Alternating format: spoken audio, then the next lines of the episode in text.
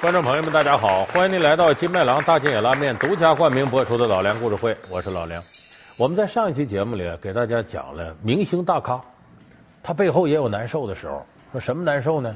比方说这个当明星啊，你得考虑粉丝的感受，人家粉丝还把你当做偶像、天神，还希望有朝一日能跟你同结连理呢。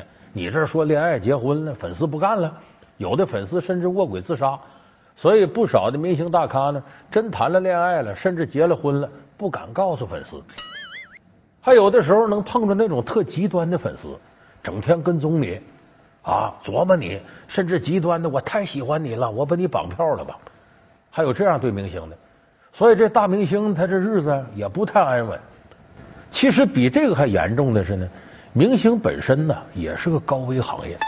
有人说他高危什么？前无后拥，又保镖又什么的。这你可能不知道，明星本身他甚至会碰到一些生命危险。咱们这期节目就给大伙说说，明星大咖他也有落难的时候，他遇到了哪些生命危险一样的困难呢？拍戏险些成白痴，当明星也算高危职业。被绑架、被勒索，演艺圈里为何多灾多难？明星这个职业到底给他们带来多大的麻烦？老梁故事会，大咖的烦恼之大咖遇难记。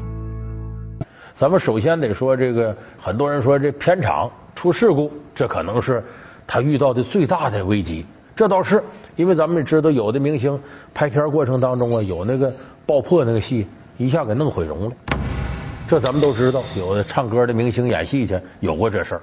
其实，在这个行里出的最多的这类事故，在片场里头是武打明星。我一提武打明星出事大伙首先会想到一个人，就成龙。你看这个成龙最近一个动作片啊，就是咱们看他那个《十二生肖》那个片子，那里头就是写他呢，全世界找这个呃圆明园十二兽首啊，子鼠丑牛寅虎卯兔那些这个铜雕像，在这个过程当中和一些犯罪分子展开的这个激烈活动。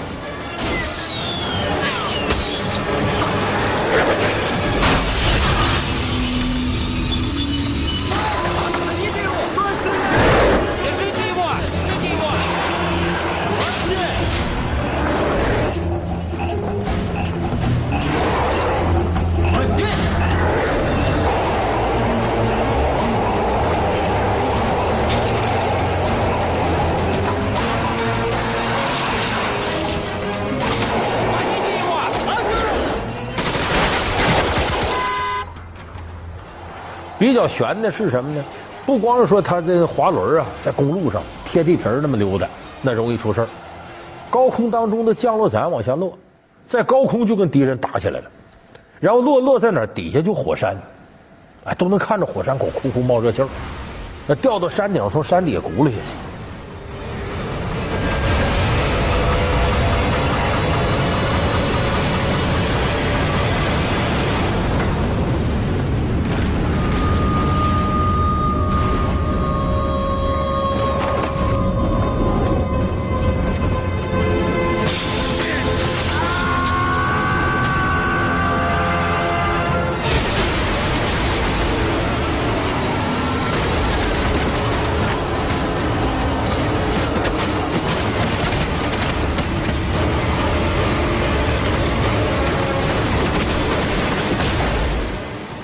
所以成龙这个戏呢，很多人看了之后都替他捏把汗。他说武打片多种类型，说李小龙拍片是什么呢？拳拳到肉，要别人命；成龙拍片是先要自个儿命。所以很多人说成龙这精神挺了不起。他说实在，在这个片上，成龙都死多少回，他命真大。你看成龙开始拍电影那几年，这个一九八六年，他当时拍个电影叫《龙兄虎弟》，这故事情节呢？有一段是什么呢？说成龙被人家追杀，这个戏在哪儿拍？在南斯拉夫拍，找了一处废墟，两边那俩大高墙，中间有棵大树，这树呢多高呢？树顶到地面十五米高。就说这个成龙呢被人给追的，从这墙上爬上来了，一看前面一棵树，那边一个墙，后边人就追过来了，就跟后头有个大狼狗撵的似的，噌，他先窜到树上去，从树上再一窜，窜到那高墙上，啪翻下去了。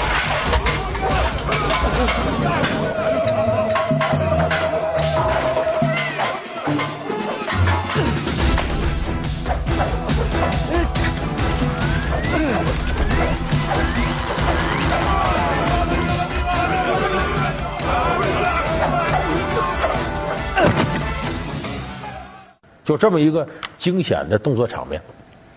这在南斯拉夫拍，成龙到片场的时候呢，之前已经坐了四十八小时的飞机，在那个之前呢，他连拍了五天戏，在香港拍的。然后这个飞机落地呢，他又开了一个这个新闻发布会。就他其实身体状态很不好，很疲劳。这个时候说开始拍吧，成龙武行出身呐，没这金刚钻也不敢揽瓷器活，来吧，噌跳过去了。说成功下来一看监视器，看看不行，为啥？姿势不优美，不好看，跟狗往上窜似的，不好。再来一遍，爬上高墙，噌跳到树，再往那跳。你咱们我这嘴上嘴唇碰下嘴唇一说容易，你想十五米高？那很多恐高症人看着都害怕。第二遍跳完了说可以，一看动作是优美的，但一看就是刻意摆出来的，为了跳而跳，不像是让人给追的。情急之下我来吧，一股劲儿，不像。再来一遍，又拍，结果这遍出事了。因为什么？你想他身体状况并不怎么好啊。第三遍跳到树上了，一抓树枝没抓住，突噜从树掉下来。多高？十五米，地上是啥？全大石头。这在南斯拉夫郊区一个废墟拍的，啪，结结实实摔地上，后背就硌到这石头上。当时所有人都以为完了，这个人围上去一看呢，成龙还有气儿，没死，耳朵哗哗冒血，神志不清，赶紧往医院送啊。南斯拉夫啊，我们都知道。那是当时八十年代时候条件够次的了，而且在郊区，就赶紧再往远了送，总算送到一个正规医院。大夫看了一遍说：“这个人命太大了，多亏他耳朵出血了，不出血完了，脑颅里头出血。如果这血没出来，淤到里头了，咱们可能有接触过这类病人的知道，啥脑溢血、脑溢血，这血出不来，别人压迫脑盖神经，最后这人就痴呆就完了，就植物人就傻了。”多亏他这耳朵眼里冒血，这淤血排出来，命相当大，捡条命不说，还基本上神志清醒，恢复之后还没事就成龙差一点就变成白痴，就是这样的事儿，在成龙的武打片里非常常见。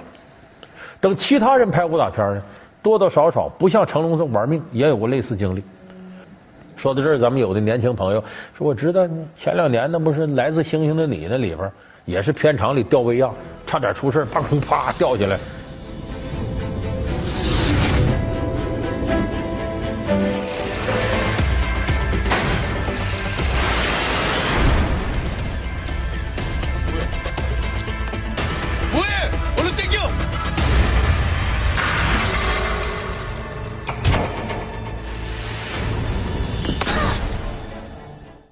说这个。武打明星在这一行非常不好干，随时可能有这种生命危险。那么，除了这个危险以外呢，这明星往往啊，由于你万人瞩目，还经常能一些犯罪分子能琢磨你，想在你身上挣钱。你看当年香港曾经有过一次演员上街进行示威游行，说演员这些人大明星游行干嘛呢？就是强烈抗议黑社会干预香港电影界。因为我们知道，上个世纪八九十年代时候呢，香港电影是最好的时候，拍一部片挣一部钱，拍一部片是最好的时候。就谁要能把明星攥到手里拍电影，哪怕烂片也能挣钱。结果当时刘德华就被黑社会盯上了，因为他偶像有票房。就我们看刘德华在九十年代拍的有的片子，很多都是烂片很多说这刘德华真没眼光，怎么什么片都演就为挣钱？不是，他是迫于无奈。不用猜了，这桩就是我的脚。我叫华帝，瞧得起我的就叫我华帝，瞧不起我的就叫我王八蛋。我老妈今天生日，我梳了个新发型，够性格吧？嗯？我家里有哪些人？有老妈了，骚的很；有条狗了，病的很；有个牧师，呆的很。刘德华后来回忆过这个事情，就是当时是什么样？说。黑社会在一块研究啊，咱们干什么挣钱？说卖盗版光盘，现在不行了，警察抓紧。说他干什么挣钱？拍电影挣钱呢？说拍电影谁挣钱？有明星就能挣钱呢？说谁是明星？刘德华、刘嘉玲这些都明星。那好，说是刘德华一场片酬多少？说一部电影四百万港币。好，咱给五百万。黑社会拿着五百万找刘德华，钱往这一砸，我们这有电影，你拍吧。刘德华说什么烂片啊？不拍啊？你不拍是吧？嗯，枪指着太阳穴了，拍不拍？你想想，谁不惜命啊？刘德华说那 那就拍吧。所以后来刘德华接了不少烂片，都是这个过程。包括刘嘉玲，后来有人一找这个当初逼他们拍这电影，还真他俩在一块拍的，还叫什么《轰天龙虎会》，我记不清了。这么个电影内容是什么呢？就写黑社会怎么收拾警察的。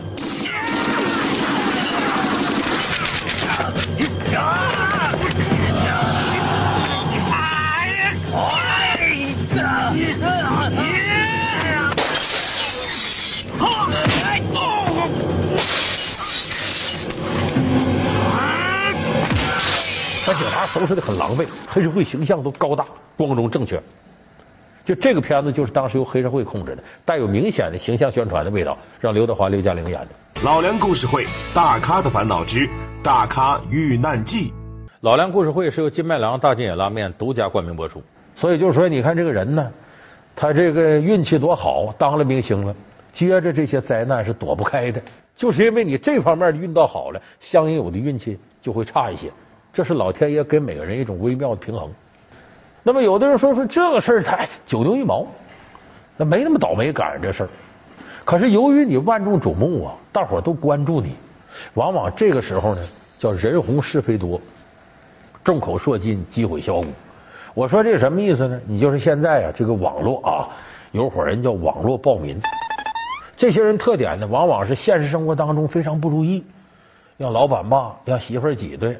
孩子不孝顺啊，爹妈都是病，自己生活净坎坎坷坷，谁也不拿他当回事儿，心里头比较阴暗，憋屈出毛病来了。在网上没事我骂骂人吧，我糟蹋糟蹋人吧，糟蹋谁呢？普通老百姓糟蹋没意义呀。哪个大明星你过得比我好，我恨死你了，我弄死你。在网上给人造谣骂人家啊，说人家离婚了，说人干嘛？更有甚者呢，说人家违法犯罪，比方说说人吸毒。你要有一年那个大歌星孙楠。就一来气，把一个造谣的一个网民给告上法庭了，索赔一百万。怎么回事？孙楠我们都熟悉，唱什么“你快回来呀”这些歌啊。快回来，把我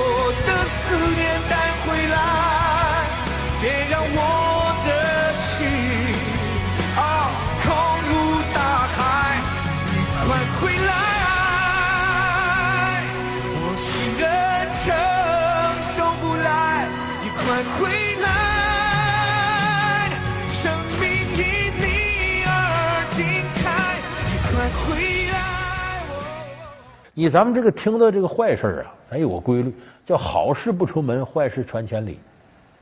有时候咱对这事宁可信其有，不可信其无。哎呦，这就传开了。结果这孙楠受不了了，为啥呢？你说别的，说绯闻呐，啊，离婚呐什么的，这这这，你说去吧，无所谓，个人这点私事。这个吸毒啊，往小了说呢，它是违法行为；如果你在组织人吸毒呢，或者你留毒品传播，往大说是犯罪呀。这孙楠受不了啊！再说你是一个明星，如果一旦把你跟毒品搁到一块儿了，那他的市场价值大受影响，广告代言损失不说，请你商演都得琢磨琢磨，咱不能让这个负能量传播呀。所以孙楠受不了，必须得站出来反击了，就在朝阳法院告了。啊，说这这这网谁谁有名有姓的，因为他有网名嘛。一调查是个大学生，索赔一百万。结果这大学生站出来成被告了。那我没想这么干，我就随便猜的，我就没事闲的玩呢。再说我穷大学生，我哪赔得起一百万？担不了这责任。那法官说：“那你原先干嘛去了？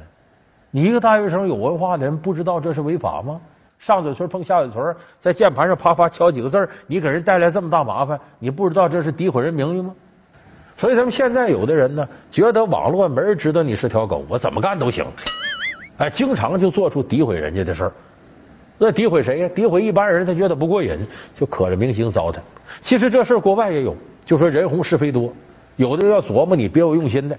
你看，咱们都知道迈克尔·杰克逊，这大明星。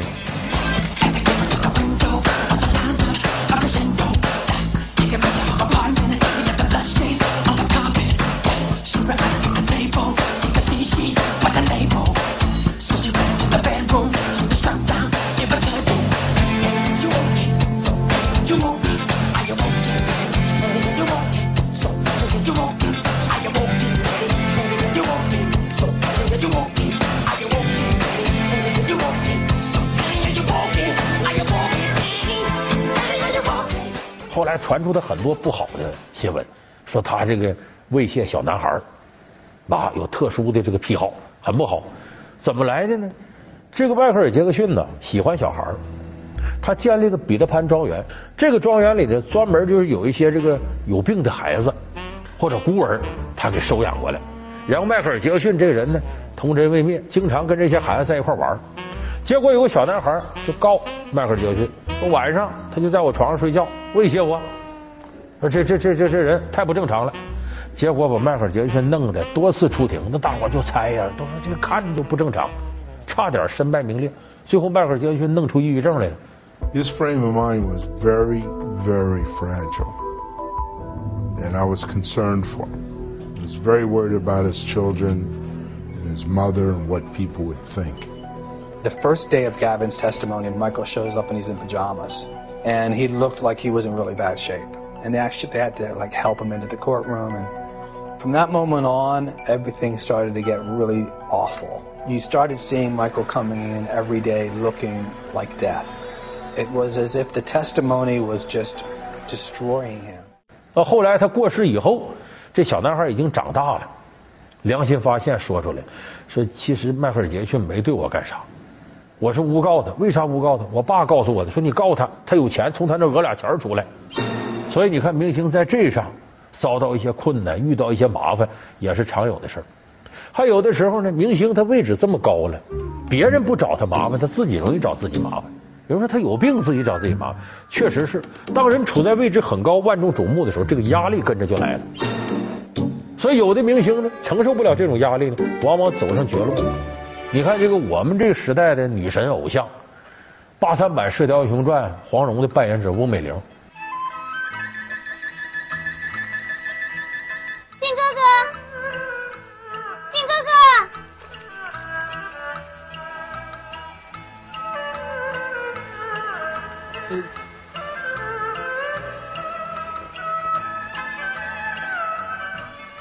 你过来呀！你真像我一个朋友啊！哎呀，那会儿我们看的如醉如痴的，那弄那个不干胶贴儿，带翁美玲的，往自己床头、文具盒、书包上贴。啊，那会儿我们都情窦初开，哎，可喜欢这黄蓉了。后来一传出是怎么回事？翁美玲自杀了，哎呦，扼腕叹息。隔了这么多年，呃，你看电视台曾经做过翁美玲的节目，收视率非常高。就是我们这岁数还比我们小点的，看过八三版《射雕》的，哎，都觉得黄蓉可惜呀、这翁美玲多漂亮啊，天真可爱。她怎么自杀的呢？煤气自杀。为啥？他当初啊，在香港港姐选美选上了，然后进入影视圈，演了《射雕英雄传》，就是八三版的，他演这黄蓉，怎么被选上呢？说金庸先生，《射雕英雄传》的作者。坐在这屋里头，跟着导演王天林。王天林是谁呢？八三版《射雕》导演王晶他爸爸，哎，就经常拍搞笑片的王晶他爸爸。王天林是导演，这导演组还有谁？杜琪峰执行导演。那里头一堆后来的大腕，啊，金庸坐在中间，说挑演员嘛，这个进来，那个进来，这不行，那也不行。郭美玲进来了，哎，几句话，金庸一看，这就是那个活活的俏黄蓉，好啊，就把他留下了。结果一演这黄蓉，她火了。蓉儿，你这次又又搞什么鬼啊？还是试验你了。不过呢，这次试验我很满意，起码我知道你为了我会不惜牺牲性命。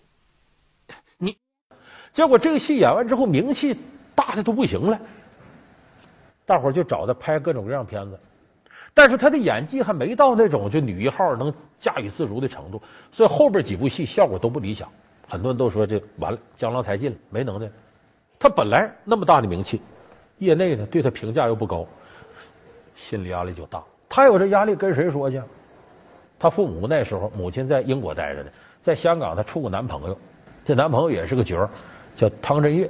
这汤镇业本来呢比翁美玲事业好，但翁美玲一拍这《射雕》，名气在他之上了。你就是男女相处啊，只要是中国人的地方，还是传统的男主外女主内。这两口子要是女的事业比男的好一块，自尊心非常强的男的越心里别扭。所以这个时候汤镇业心里头啊不是太舒服。而这时候黄蓉呢这翁美玲呢，心里头也不舒服，有点事跟男朋友说，俩人一吵架，这劲儿就上来了，见面就吵，见面就吵。你不要碰我！蓉儿，你来干什么？我打算去桃花岛找你。去桃花岛？你不怕华筝生气吗？蓉儿，我已经说过好多次了，我把华筝只当做妹妹。你还想骗我？那天晚上我看见你和华筝在房间里亲热，我什么都看到了。但是那天晚上我喝醉了。后来汤镇业在外头传出绯闻来，说跟哪个女明星上酒吧了，跟哪个女明星开着车，最后到海边玩去了。这个翁美玲小心眼受不了了，最后换个话赶到那儿，俩人矛盾爆发。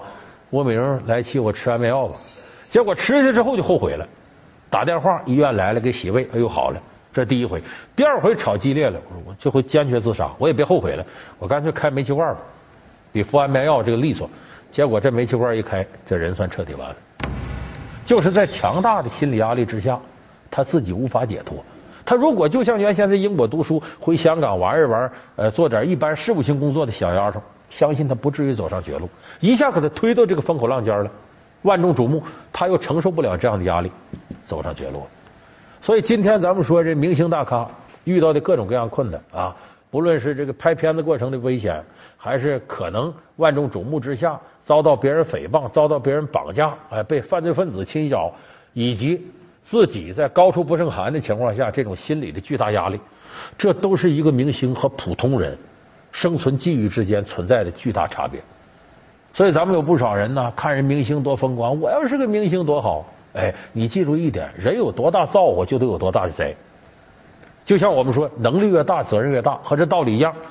哎，你这运气多好，造化大，多大成就，你就得承受多大的灾难。咱普通小老百姓啊，要没有那么强的承受灾难的经历，给你弄那么大的造化运气，你还不一定扛得住呢。所以在生活当中啊，咱们得知道知足。啊，要说自己的人生待遇、名和利啊，咱得知道眼皮往下看啊，还有不少不如你的呢。咱们不能啊，隔岸看花总觉好，一山盼着一山高。故事会，老梁故事会是由金麦郎大金眼拉面独家冠名播出。我们下期节目再见。